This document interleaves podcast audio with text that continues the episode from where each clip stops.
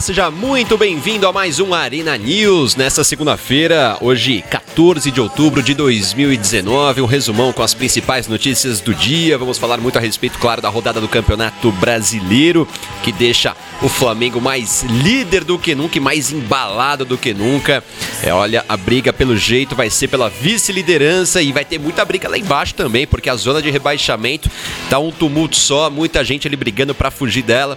Daqui a pouquinho quem tá brigando por ali, quem tá tentando se salvar da Série B da próxima temporada. Daqui a pouquinho também eliminatórias da Euro 2020. Tivemos jogos entre seleções da Europa. Vamos daqui a pouquinho falar por aqui a respeito disso. Quem tá com a vaga encaminhada, quem ainda não está, ainda vai brigar por essa vaga para a competição do ano que vem. Teve recorde na maratona também no fim de semana. Fim de semana será assunto já já aqui dentro de mais um Arena News que está só começando e falando agora a respeito do Brasileirão.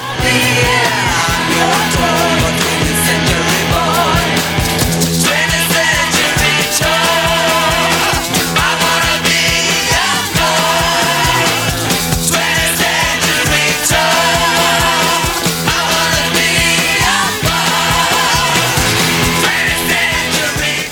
rodada terminou, não temos jogos nesta segunda-feira. Tivemos já todas as partidas realizadas da rodada de número 25, que começou no sabadão com Goiás 1, CSA 0. Também no sábado, vitória do Fluminense para cima do Bahia 2 a 0. O Palmeiras bateu o Botafogo 1 a 0. O jogo também foi no sabadão. No domingo tivemos o empate 0 a 0 Inter e Santos, a vitória do Ceará para cima do Havaí 1 a 0. Mesmo placar da vitória do Vasco para cima do Fortaleza. O Flamengo venceu fora de casa o Atlético Paranaense 2 a 0. Grande vitória do desfalcado, líder do Campeonato Brasileiro. São Paulo também desfalcado, bateu o Corinthians no Morumbi 1 a 0. O Grêmio goleou o Atlético Mineiro em plena Independência 4 a 1. Isso fez com que o técnico Rodrigo Santana fosse dispensado do comando do Galo e já tem técnico novo, hein? Já já eu conto para você, já foi anunciado nessa segunda-feira quem substituirá o Rodrigo Santana.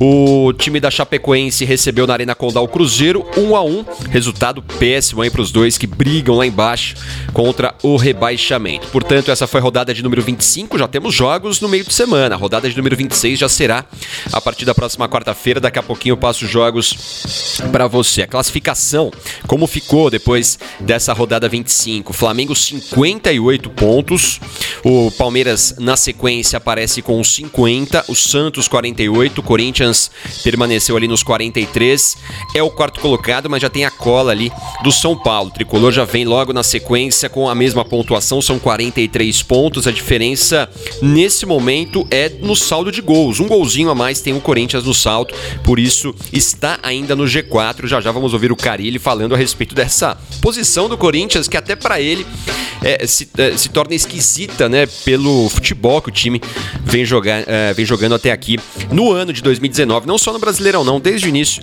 da temporada. O São Paulo, portanto, é o quinto, com os 43 pontos. O Grêmio é o sexto, o Grêmio cada vez subindo mais na tabela. Conseguiu passar o seu rival internacional. O Grêmio tem 41, o Colorado tem 39 vem na sequência em sétimo. O Bahia, com essa derrota, aliás, três jogos já sem vitória do Bahia, permanece com 38 pontos, é o oitavo. Em nono, o Goiás tem 36 subiu uma posição, tirou a nona colocação do Atlético Paranaense, que vem na sequência 35. Com 31, o Galo. Com 31 também o Vasco, que é o 12. O Botafogo tem 30, é o 13. O Fluminense, 29, é o 14. Fortaleza, 28, é o 15. O Ceará tem 26, é o 16. O último ali antes do, do rebaixamento, da zona do rebaixamento, o Z4. O CSA é o 17, é o primeiro ali do Z4, 25. O Cruzeiro tem 22, o Havaí tem 17 e a Chapecoense 16. 16 pontos são os desesperados nesse momento na tabela de classificação do Campeonato Brasileiro. Portanto, depois dessa rodada tivemos essas posições é para os times que disputam a Série A. Você pode contar para gente nas redes sociais como é que tá seu time nesse momento, após 25 rodadas. Que posição que tá? Tá brigando pelo quê? Tá brigando pelo título? Tá brigando pela vice-liderança ou uma posição no G4? Tá lutando ali para ficar numa situação confortável, que não brigue por nada lá em cima, mas também que não corra riscos lá embaixo? Conta pra gente aqui no Instagram. Temos à sua disposição o Arena Esportes, nosso perfil no Instagram. Você vai lá e curte as postagens, além de participar. Também tem o Facebook com Arena Esportes, nossa página. Tem o canal do YouTube que em breve novi terá novidades. Em breve teremos outros programas para você acompanhar no nosso canal, que é o Arena Esportes.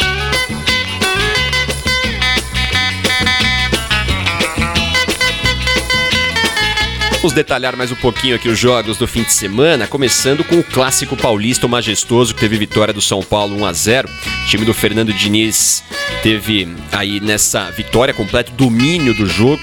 É o São Paulo que vinha de três jogos sem vitória, mas com desempenhos ruins, né? O São Paulo vinha anteriormente é, a esse, essa vitória para cima do Corinthians vinha do empate em 0 a 0 com o Bahia, né? Um resultado que havia sido considerado bom, mas o desempenho do tricolor não vinha, né? Não, não tinha sido o que se esperava depois de já alguns dias de trabalho do Fernando Diniz, que havia vencido anteriormente o Fortaleza por 2 a 1 além da estreia dele como técnico do São Paulo naquele empate com o Flamengo por 0 a 0 Então é um São Paulo que, pelo menos com o Diniz, não perdeu ainda. Não vem jogando bem, mas não vem perdendo. É, isso já é um grande negócio no momento em que o time precisa também ganhar confiança, além, claro, de entender o que o técnico quer que eles uh, desempenhem dentro de campo. Então, Nesse momento, o São Paulo cola de novo no Corinthians, cola no G4, grande vitória para cima do Corinthians, que mais uma vez apresentou um péssimo futebol. Já já a gente fala mais a respeito do Corinthians. Vamos ouvir agora o técnico do São Paulo, o Fernando Diniz, que fala aqui no Arena News. Fala aí, Diniz. No primeiro tempo, o time estava jogando, a gente tinha que tomar cuidado com os contra-ataques do Corinthians, que é um dos pontos fortes dele, então a gente em, tem, na tentativa de se preservar muito, a gente acabou arriscando menos do que deveria. Aí no segundo tempo foi o ajuste principal esse, foi o que a gente fez no vestiário, de ser um time mais agressivo com a posse de bola, que a gente tinha treinado, já não teve nada de surpresa no jogo, que a gente tinha mais condições de atacar a primeira linha deles, de, dos volantes, para jogar um pouquinho atrás nas linhas deles e explorar bastante os lados do campo.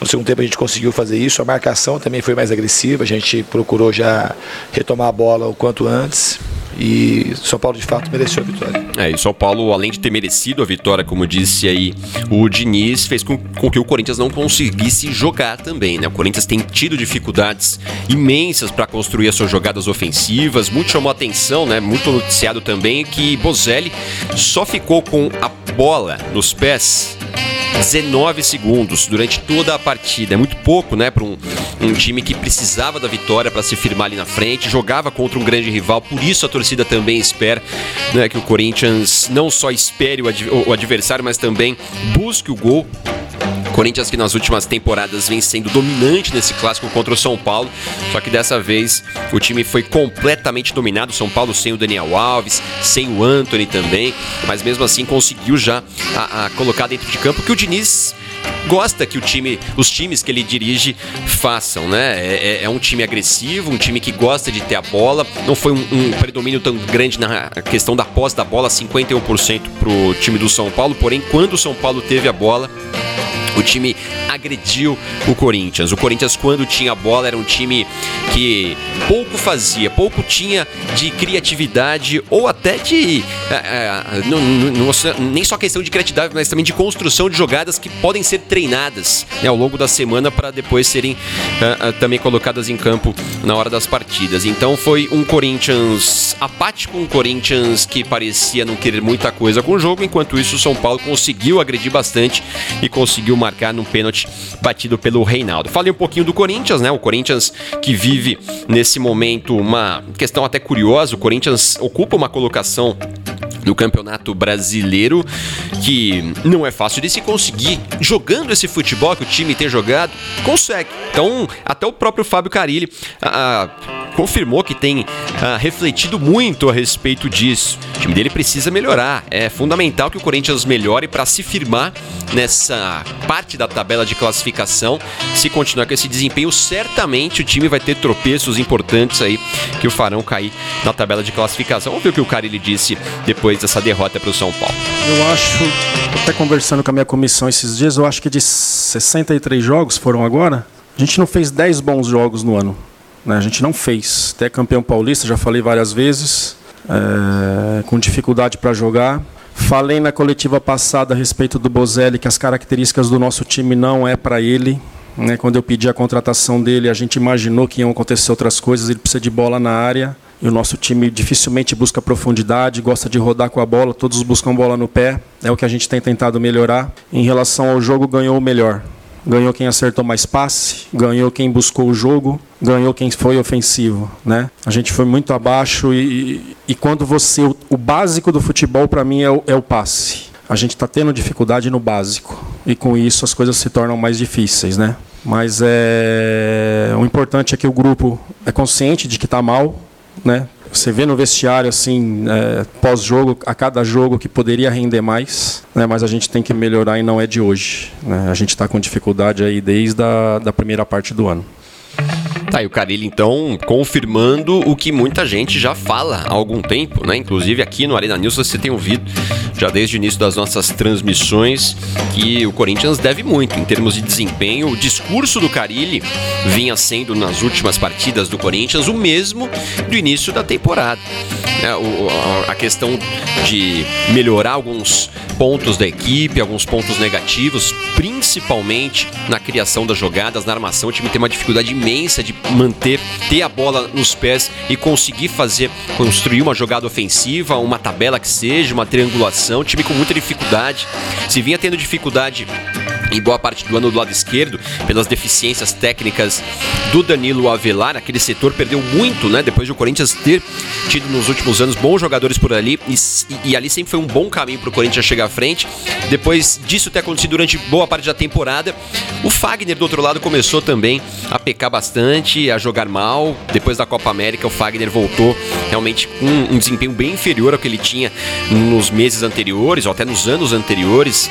Jogador que foi até titular de Copa do Mundo na, com a seleção brasileira, né? Na Rússia no passado, com a ausência do Daniel Alves, o Fagner assumiu ali a condição de titular. Então o Corinthians, que tinha um problema de um lado, passou a ter do outro também, além das jogadas centralizadas. O Corinthians não tem um, um jogador ali de meio que consiga, né, daquele passe para uma finalização. O time depende muito da bola parada. Tem o Pedrinho do lado esquerdo que poderia até fazer essa função, mas o Carilli insiste em deixá-lo por ali.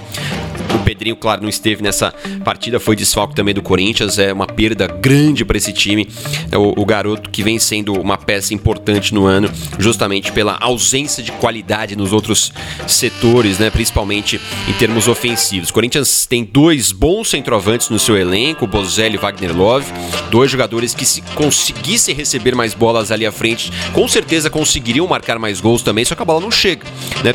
Corinthians, portanto, vive esse dilema né? Como melhorar o desempenho da equipe nesse momento, sendo que parece que o Carilli não tem mais é, é muito que tirar né, do, da, sua, da sua criatividade, da sua ideia de futebol. Parece que não consegue implementar isso nos treinamentos, parece que o time não consegue mais né, também corresponder dentro de campo, não só pelo que o Carilli pensa, que a gente já percebeu lá atrás de futebol, pelo que ele já fez no, no, no trabalho anterior no Corinthians. Parece que os jogadores também nesse momento estão um pouco perdidos e, e o Corinthians tem sentido isso, né? Tem sentido esse reflexo nos seus jogos e muitas vezes tem acabado né, tem tropeçado. E nessa, dessa vez foi contra o São Paulo, 1 a 0 para o tricolor no estádio do Morumbi. O Corinthians segue em quarto colocado, mas agora o São Paulo também tem os mesmos 43 pontos.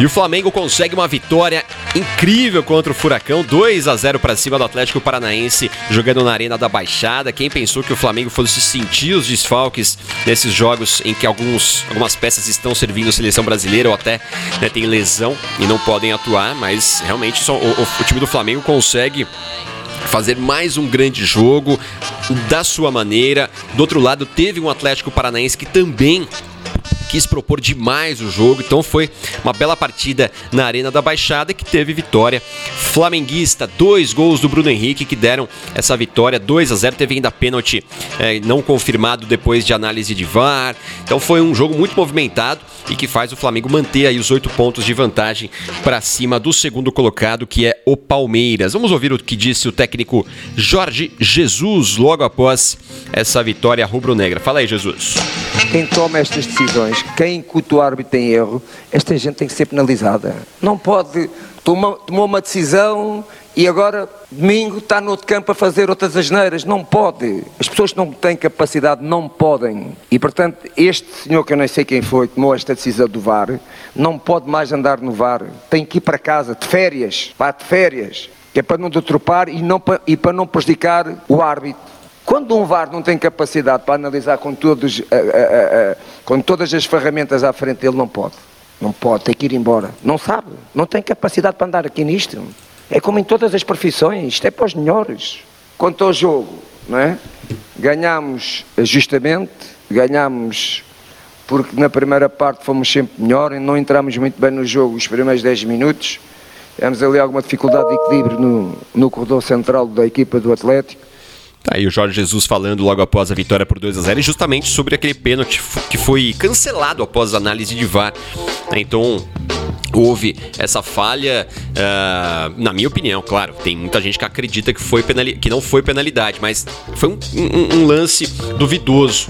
Mas, na minha opinião, após o árbitro ter tanta convicção na marcação, pelo que ele viu ali próximo do lance, que ele não, não precisaria consultar o VAR. Na minha opinião, tô até agora revendo aqui o lance, o lance tá passando é, no canal de televisão e, e analisando, na minha opinião, houve falta. Houve falta e aí depois de um, um ângulo em que foi analisado ali no monitor, o árbitro acabou cancelando essa marcação. O Léo Pereira, né, que acabou fazendo a, a falta para cima do Lucas Silva e a de, a, após a análise do VAR, o pênalti não foi confirmado. Então, o Jorge Jesus falou a respeito disso, né? Eu concordo com o Jorge Jesus nesse ponto.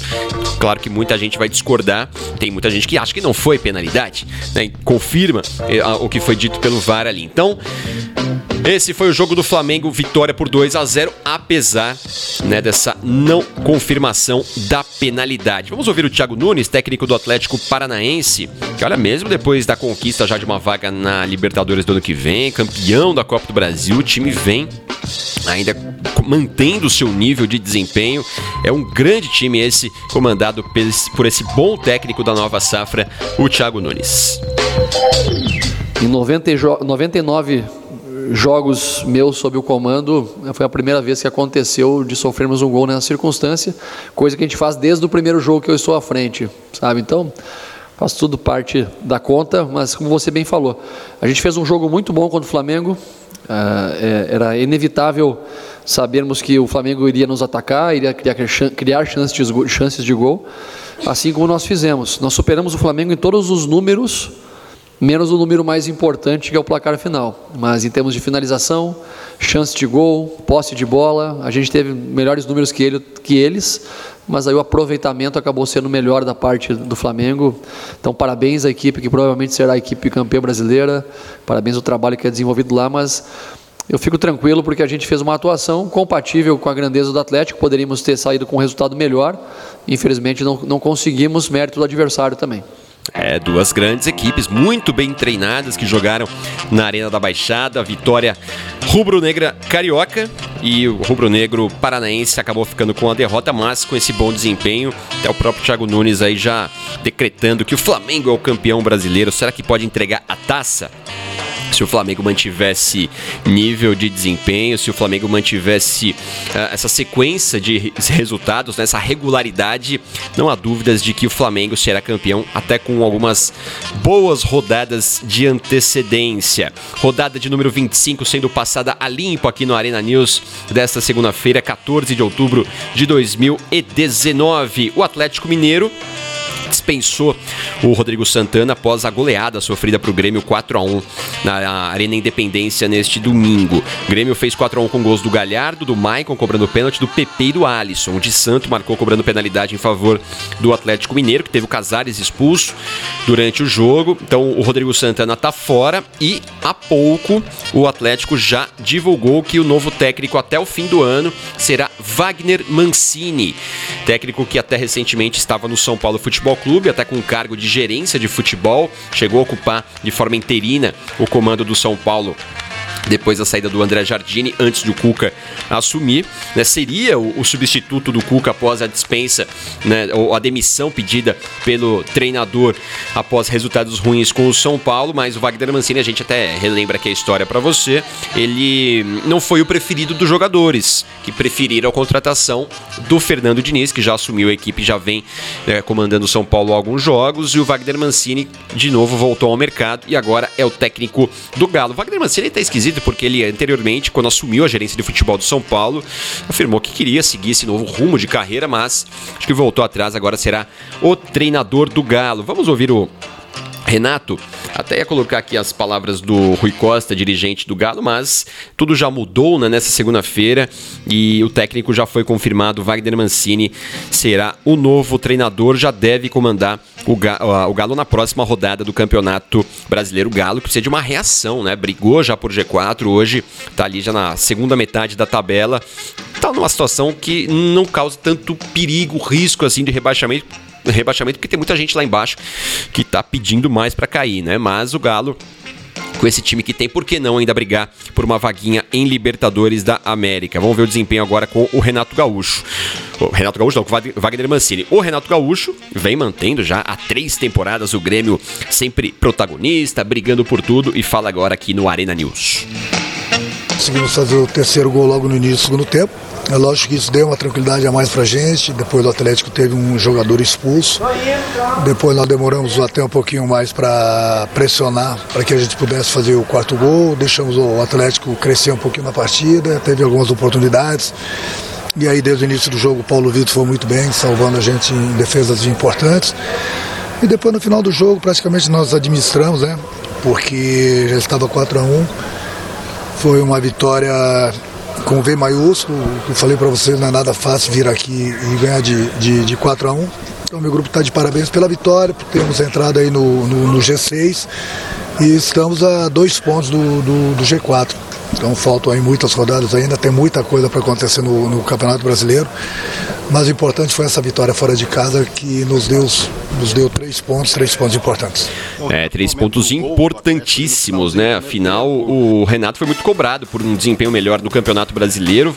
Prioridade máxima do tricolor gaúcho é a Libertadores da América, era também a Copa do Brasil, prioridade né, em relação ao Campeonato Brasileiro, mas agora até com um tempinho, né, uma distância entre as duas partidas da semifinal contra o Flamengo, o Renato pôde né, colocar o que ele tem de melhor dentro de campo também no Brasileirão, e olha como dá resultado, né? O Grêmio já ali uh, com 41 pontos na sexta colocação, dois pontinhos só atrás de Corinthians e São Paulo, que são quarto e quinto colocados respectivamente. Então, o Grêmio subindo na tabela, o Renato comemorando. Dia 23, na quarta-feira da semana que vem, teremos o segundo confronto entre Grêmio e Flamengo, Flamengo e Grêmio decidindo uma vaga na final da Libertadores. Lembrando que a primeira partida terminou empatada em Porto Alegre por 1 a 1.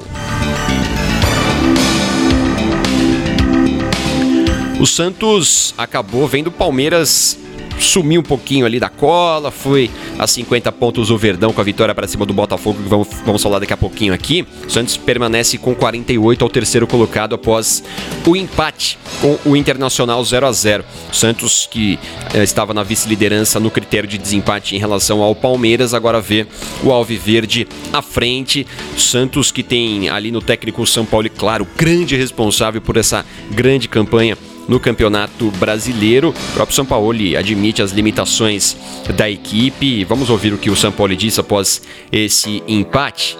São Paulo, técnico Santista, foi até especulado, né? A imprensa na Europa especulou que ele poderia deixar o Santos para seguir para o Lyon depois da saída do Silvinho do comando, comando da equipe francesa, mas Rudi Garcia já foi contratado pelo Lyon para a sequência da temporada francesa. Então São Paulo e torcedor santista fica um pouquinho mais aí no Santos. Tomara que fique por muito tempo. Um partido já um pouco mais dividido y no, nada, la diferencia que hay tiene que ver con el rendimiento de un equipo que gana todas las fechas y a nosotros nos está costando por, eh, seguir el ritmo de ese equipo. Nosotros no, no, nos estamos fijando lo que hace Flamengo, si nosotros tenemos que lograr eh, establecer eh, un vínculo con el juego que nos permite ser competitivos. Nosotros no estamos mirando a nadie, simplemente tenemos que mejorar partido tras partido para lograr eh, eh, llegar en la tabla lo más alto posible. Aí o Sampaoli, técnico do Santos, que volta de Porto Alegre com esse empate por 0 a 0 Do outro lado, o Internacional, depois da saída do Odair Helman, foi comandado pelo Ricardo Colbachini, técnico que era do time B, assumiu aí interinamente a equipe do Colorado e conseguiu né, primeiro resultado aí de 0 a 0 e muito provavelmente ele ainda será técnico na próxima partida da equipe do Internacional, que será contra o Havaí. Então o time joga agora no meio de semana, vai jogar na quinta-feira em Florianópolis, na ressacada contra a equipe catarinense. Deve ser ainda o Ricardo, o técnico da equipe. Afinal, o Rodrigo Caetano, dirigente colorado, afirmou que ainda estão sendo analisados os nomes, o perfil já está definido, não adiantou qual seria esse perfil, né? mas ainda não temos um nome para comandar a equipe do Internacional para essa sequência da temporada e quem sabe já alguém contratado para seguir o trabalho no ano que vem, em 2020.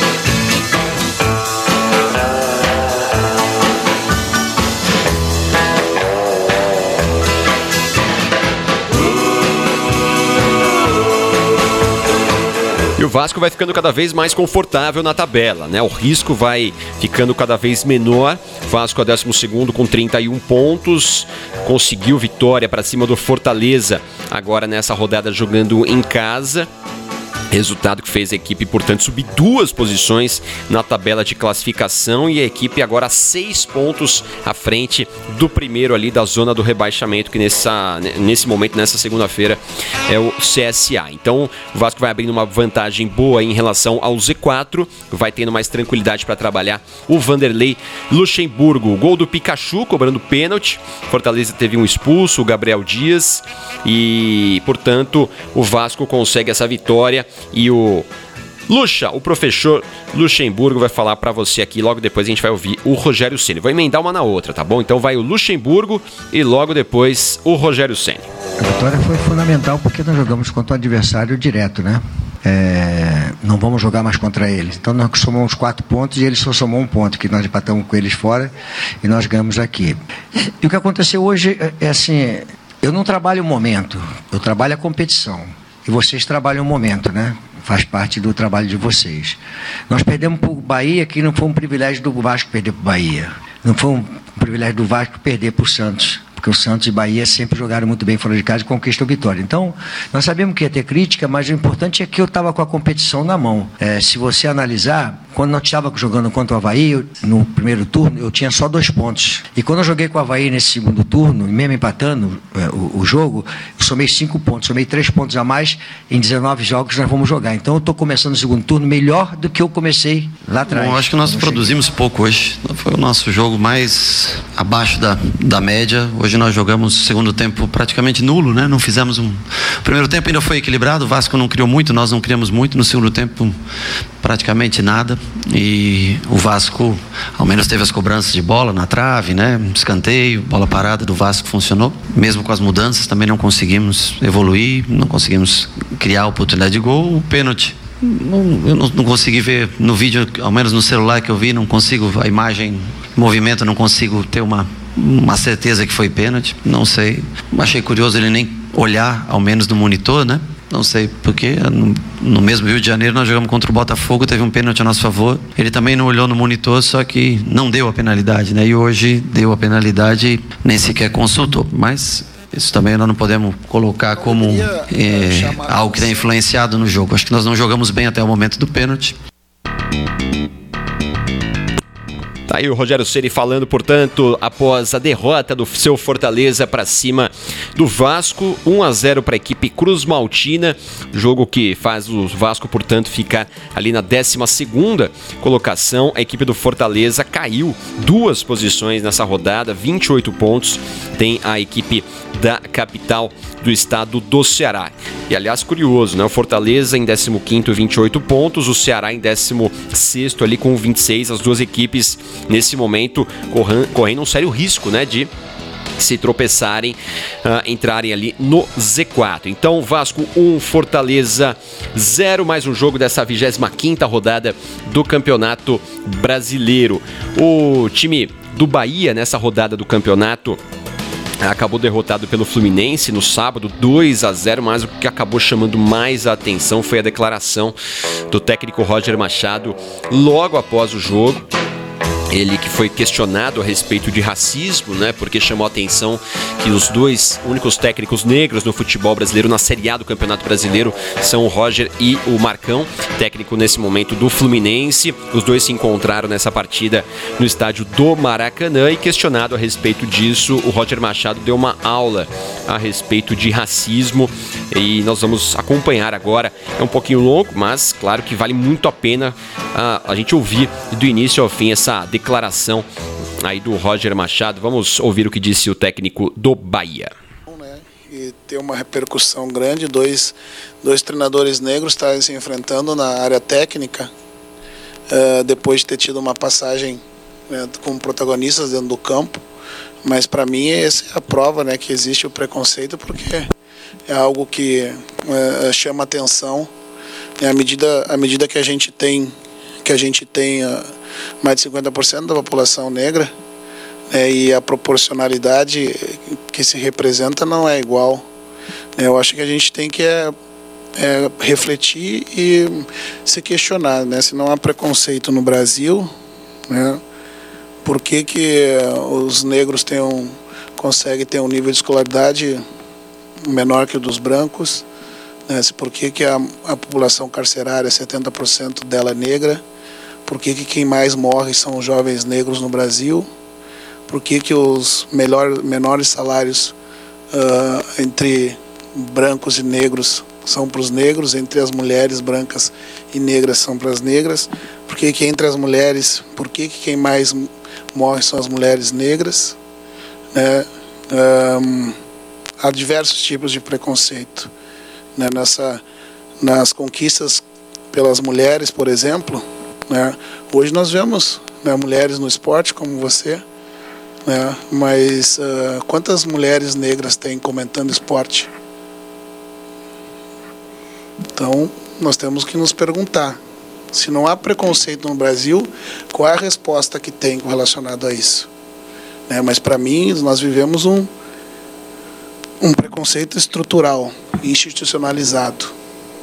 Né? E quando eu respondo para as pessoas, entendendo que eu não sofri preconceito diretamente, né, o, a ofensa, a injúria, né, ela é só o sintoma né, dessa grande causa social que nós temos, porque é a, a responsabilidade de todos nós, mas a culpa desse atraso depois de 388 anos de escravidão é do Estado, né, porque é através dele né, que essas políticas públicas que nos últimos 15 anos foram institucionalizadas, foram uh, uh, resgataram a autoestima dessas populações uh, que ao longo de muitos anos tiveram negados assistências básicas, né?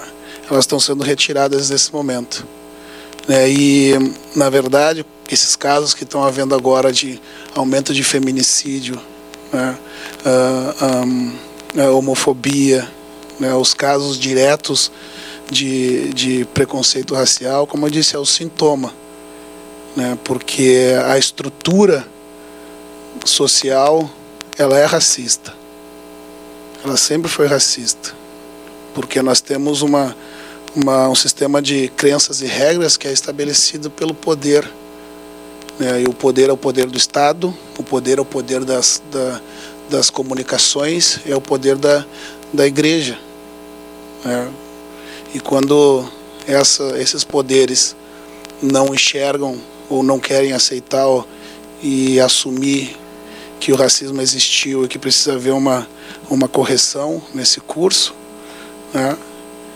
uh, muitas vezes dizem que, que nós estamos nos vitimando ou que há um racismo reverso.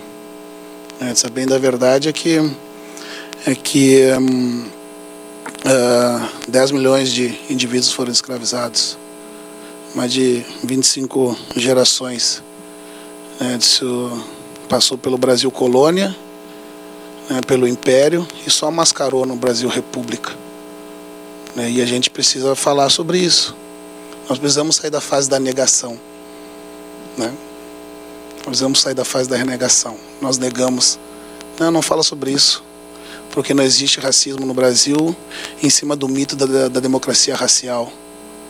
É, negar e silenciar é confirmar o racismo. Né? E a minha posição que eu ocupo hoje como, como negro na elite do futebol brasileiro é para confirmar isso. O maior preconceito que eu senti não foi de injúria racial. Eu sinto que é preconceito quando eu, quando eu vou no restaurante só tem eu de negro. Né? Na faculdade que eu fiz, só tinha eu de negro. Né? E hum, isso é a prova para mim.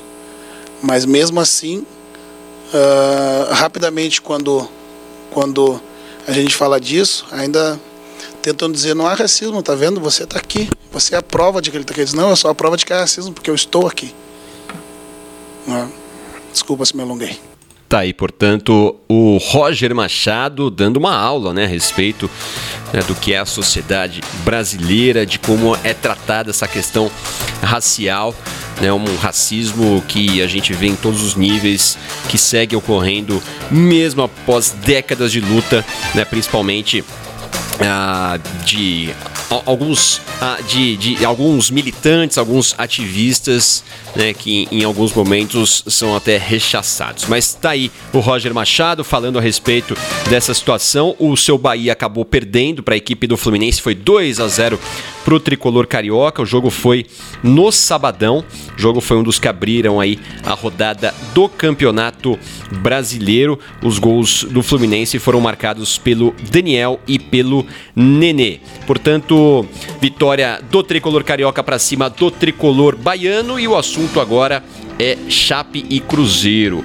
Cruzeiro conseguiu abrir o placar contra a Chape na Arena Condá logo no comecinho do jogo com o Dedé, mas no finzinho aquele gol que dá aquele banho de água fria, o Cruzeiro que tentava aí uma vitória depois de algumas rodadas tropeçando, né? O Cruzeiro vem aí de uma sequência muito grande uh, de resultados ruins nos últimos cinco jogos. Agora o Cruzeiro tem quatro empates e uma derrota, né? O time não tem perdido tanto nas últimas rodadas, só que não tem conseguido as vitórias, né? A somar um pontinho só não tem feito a diferença para o Cruzeiro sair daquela situação tão delicada ali embaixo. O Cruzeiro precisa começar a somar três pontos o rodada, precisa ganhar os jogos se quiser se livrar ainda do rebaixamento. Nós temos aqui o Abel Braga para falar a respeito desse empate. No finalzinho, o Camilo ali nos acréscimos fez o gol que acabou tirando essa vitória cruzeirense e garantiu um pontinho para Chapecoense, que é a lanterninha do campeonato. Num jogo desse, no momento das duas equipes, era fundamental você fazer o gol na frente.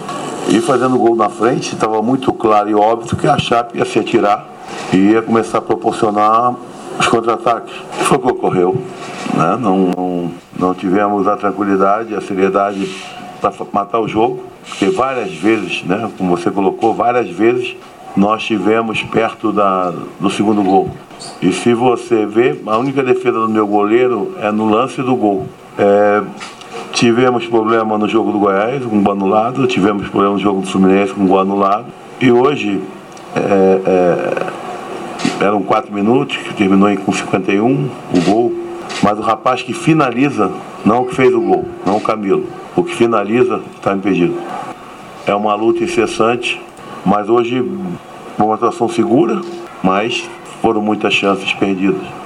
Isso custou caro, lamentavelmente. É, o Abel falando sobre essa questão do impedimento. O lance foi consultado pelo VAR, um lance muito difícil, muito justo ali, né? Se houve ou não o, o, o impedimento. O gol foi confirmado, o gol do Camilo, que deu esse empate aí 1 a 1 para Chapecoense e Cruzeiro. Portanto, ouvimos o Abel Braga, Cruzeiro vivendo uma situação inusitada, hein? Cruzeiro nunca caiu para a Série B do Campeonato Brasileiro e está caminhando a passos largos para conseguir essa façanha num ano em que o torcedor vai querer esquecer da história do Cruzeiro, um ano de problemas extra-campo, dirigentes investigados, muitos problemas financeiros, elenco dentro de campo que não tem correspondido, apesar de ter muitos nomes importantes do futebol brasileiro dos últimos anos, o time não consegue engrenar, já teve três técnicos no Campeonato Brasileiro. Depois do Mano já passou o Rogério Ceni, agora o Abel Braga e a equipe não consegue uma reação efetiva para sair dessa situação. Então, o Cruzeiro segue nesse drama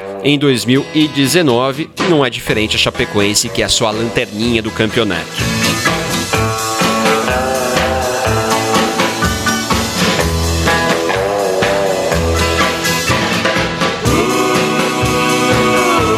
Palmeiras venceu o Botafogo no sábado 1 a 0 jogando em São Paulo. O jogo foi no Pacaembu. 1 a 0 gol do Thiago Santos. Um belíssimo gol, aliás, do Palmeiras, uma jogada muito bem trabalhada e o Thiago Santos invadindo ali a área para completar para o gol do Diego Cavalieri. Então o Palmeiras, né, que teve desfalques, conseguiu essa vitória sem fazer um jogo brilhante. O Palmeiras não fez um grande jogo mais uma vez, porém conseguiu ser melhor do que o Botafogo e venceu essa partida. O Botafogo comandado já pelo Alberto Valentim, né, o Alberto Valentim, que contratado de última hora aí, já acompanhou a sua equipe. O Bruno Lazzaroni, o interino também, claro, mais efetivamente a, a, fazendo o trabalho ali na beira do campo. Afinal, o Bruno Lazzaroni já conhece esse time há mais tempo. O Valentim está voltando agora a comandar o fogão. E, e é claro que a vitória faz o time do Palmeiras ainda não, não fez o Palmeiras ver o Flamengo abrir uma distância ainda maior. A distância permanece nos oito pontos, o que não é nada legal, né? Se, é, a gente imaginar que o Flamengo joga um futebol brilhante e tem conseguido né, vitórias sequenciais e muito importantes. Se o Flamengo conseguisse eh, essa regularidade por mais tempo, claro que vai ser o campeão brasileiro, sem dúvida alguma. Palmeiras, né, já a gente percebe que os personagens ali dentro do Palmeiras sabem né, dessa dificuldade de ainda brigar pelo título, mas não pode deixar também o astral baixar, não pode perder aquela confiança, senão o risco de cair o desempenho é maior, né? Até para o time ter resultados ruins depois que o tiram até dessa posição que hoje é a de vice-líder do Campeonato Brasileiro. Vamos ouvir o Mano Menezes, técnico Alviverde. Vamos achar que o Mano, tá aqui o Mano Menezes. Fala, mano. Era um jogo que, que a gente é, sabia que trazia resquício da quarta-feira, óbvio, da nossa derrota. Então o torcedor não teria uma paciência tão grande, nós tínhamos que entender isso, né? E tínhamos que fazer do jogo rapidamente um jogo a nosso favor. A equipe tomou a iniciativa, construiu né, muitas oportunidades, ao meu ver, oportunidades suficientes para a gente fazer aí um 3 a 0 4 a 0 sem exagero nenhum. E os, os volantes eh, têm a liberdade quando a equipe faz uma transição de jogada segura. Né? Tá, e o Mano falando agora a respeito dos volantes do Palmeiras que tem essa liberdade e o Thiago Santos conseguiu fazer esse gol justamente com essa liberdade dada pelo Mano. Palmeiras vinha de derrota para o Santos 2 a 0 e dois empates anteriores por 1 a 1 contra o Internacional e o Atlético Mineiro. Então, esses dois empates que fizeram, né, claro, Palmeiras começar a, a se desgarrar um pouquinho do Flamengo e aí a derrota para o Santos né, confirmou a, a, distância e a diferença né, de futebol apresentado pelo Flamengo em relação aos seus concorrentes. Acho que é, esses, é, essa irregularidade do Palmeiras, a irregularidade do Santos fazem com que a gente note né, essa diferença enorme que existe hoje do futebol apresentado pelo, pelo Flamengo em relação aos seus concorrentes diretos. O Flamengo não oscila, o Flamengo consegue manter o mesmo nível, mesmo com os desfalques, o time segue apresentando né, o mesmo estilo, o mesmo formato de jogo e vem sendo vitorioso, de, deverá ser o campeão brasileiro. O Botafogo, que vive uma situação delicadíssima, nos últimos cinco jogos, quatro derrotas e uma vitória só. Isso faz com que o Botafogo caia muito né, na tabela. O Botafogo, que já esteve mais confortável, hoje só está a cinco pontos da zona do rebaixamento. Claro que tem muita gente ali embaixo brigando. Né, o 13 colocado o Botafogo. Então, entre o Botafogo e a zona do rebaixamento, ainda, ainda tem três equipes: né, o Fluminense, o Fortaleza e o Ceará. Mas o Alberto Valentim vai ter uma missão complicada aí de recuperar esse Botafogo, né, mas pelo menos a distância para a zona do rebaixamento ainda faz o time ter certa tranquilidade né, para um início de trabalho agora depois da saída do Barroca.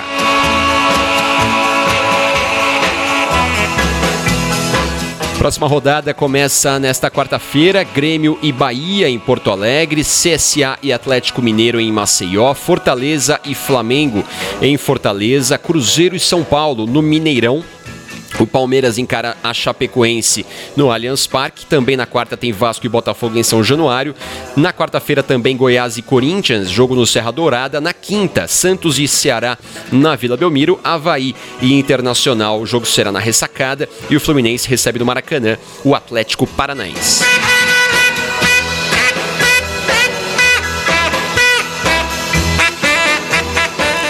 Temos data FIFA, né, rolando. É que o Brasileirão não paga, não para, então a gente acaba nem percebendo, né? Se você parar para avaliar o destaque dado, né, para a seleção brasileira, por exemplo, acaba ficando em segundo plano, obviamente. O Campeonato Brasileiro, né, com jogos e, e, e num momento tão interessante, né, e, e com tantas disputas em andamento, a seleção brasileira fica em segundo plano. Isso tudo por culpa da própria CBF, né, que é quem deveria uh, examinar e perceber, né, que tem produtos na sua mão que são muito valiosos, mas não que não, mas que não tem o devido trato, né? O trato que deveria ter realmente em se tratando do campeonato mais importante do país. Mas enfim, seguindo, né, falando de data FIFA, na Europa tem eliminatórias da Euro do ano que vem.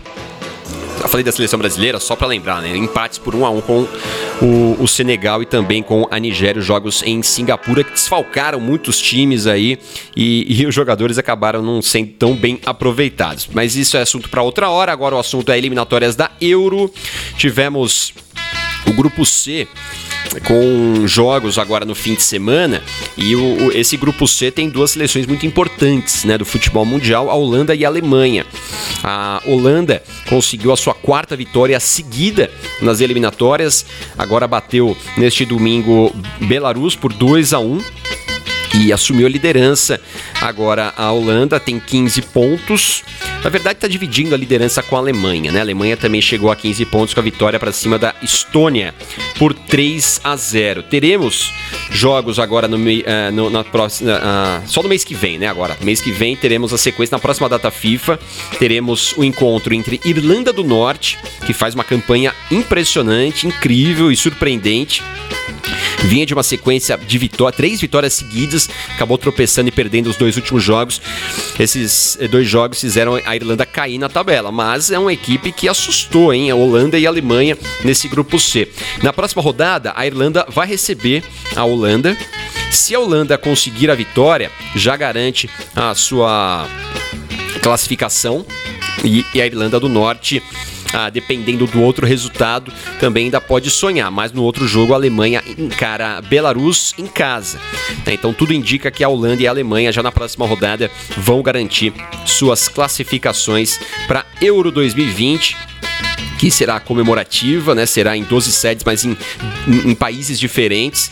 Então essa vai ser a Euro 2020, que teve também neste domingo, pela oitava rodada, a Hungria vencendo o Azerbaijão por 1 a 0 e o país de Gales empatando com a Croácia por 1 a 1. Nesse grupo E, a Croácia lidera 14 pontos, a Hungria tem 12. E a Eslováquia tem 10, é a terceira colocada. A País de Gales tem 8, quarto colocado. Nesse grupo ainda teremos mais duas rodadas. Tá tudo em aberto aí, as chances ainda existem né, para Croácia, Hungria e também a Eslováquia. O grupo G teve neste domingo jogos entre Eslovênia e Áustria, 1 a 0 para a Áustria. A Polônia bateu a Macedônia por 2 a 0. Teremos amanhã encontro entre Israel e Letônia. A Polônia já garantida na Euro 2020 né, com 19 pontos. A Áustria tem 16 também. Uh, matematicamente ainda não, ainda tem chance a Macedônia e a Eslovênia, mas a Áustria deve confirmar já na próxima rodada a sua classificação. Tivemos pelo grupo I neste domingo Cazaquistão e Bélgica, 2 a 0 para a Bélgica, que lidera o grupo com 24 pontos. Esse grupo já está definido. A Escócia bateu a San Marino por 6 a 0 e a Rússia bateu fora de casa Chipre por 5 a 0. Bélgica e Rússia já estão garantidos na Euro 2020. Teremos jogos nesse início de semana. Hoje teremos alguns jogos no Arena News de amanhã. A gente destaca aqui como estão outros grupos que ainda têm jogos a serem realizados nesta parada da FIFA em todo o mundo.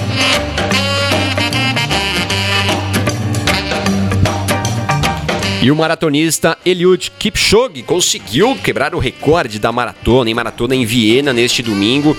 Ele conseguiu baixar do tempo de duas horas. O percurso, 1 hora 59 minutos e 40 segundos. Não é uma prova oficial, mas foi a prova em que ele conseguiu esse feito.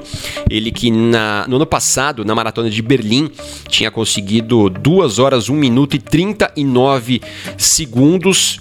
Ou seja, ele conseguiu este ano baixar em quase 2 minutos a marca dele, o que é uma, um, um, feito impressionante, né? Pra gente ver os limites aí que o ser humano pode superar né? Então o, o keniano consegue essa marca histórica. Ele foi campeão, né? venceu a maratona na última Olimpíada no Brasil em 2016. Ele que desde os 18 anos já tem uma carreira vitoriosa aí no atletismo.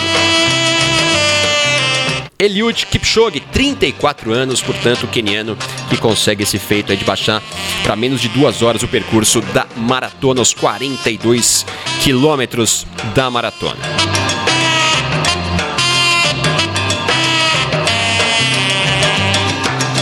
Este foi mais um Arena News nesta segunda-feira, 14 de outubro de 2019. Lembrando que você acompanha ao vivo pelo site www.arenaesportsweb.com e logo na sequência, como vai ser daqui a pouquinho, teremos já à disposição em formato podcast no próprio site e também no, nas plataformas para você ouvir músicas e podcasts, o Spotify, também o Deezer. Tá certo? Grande abraço para você. A gente se fala amanhã com mais Arena News aqui no Arena Esportes.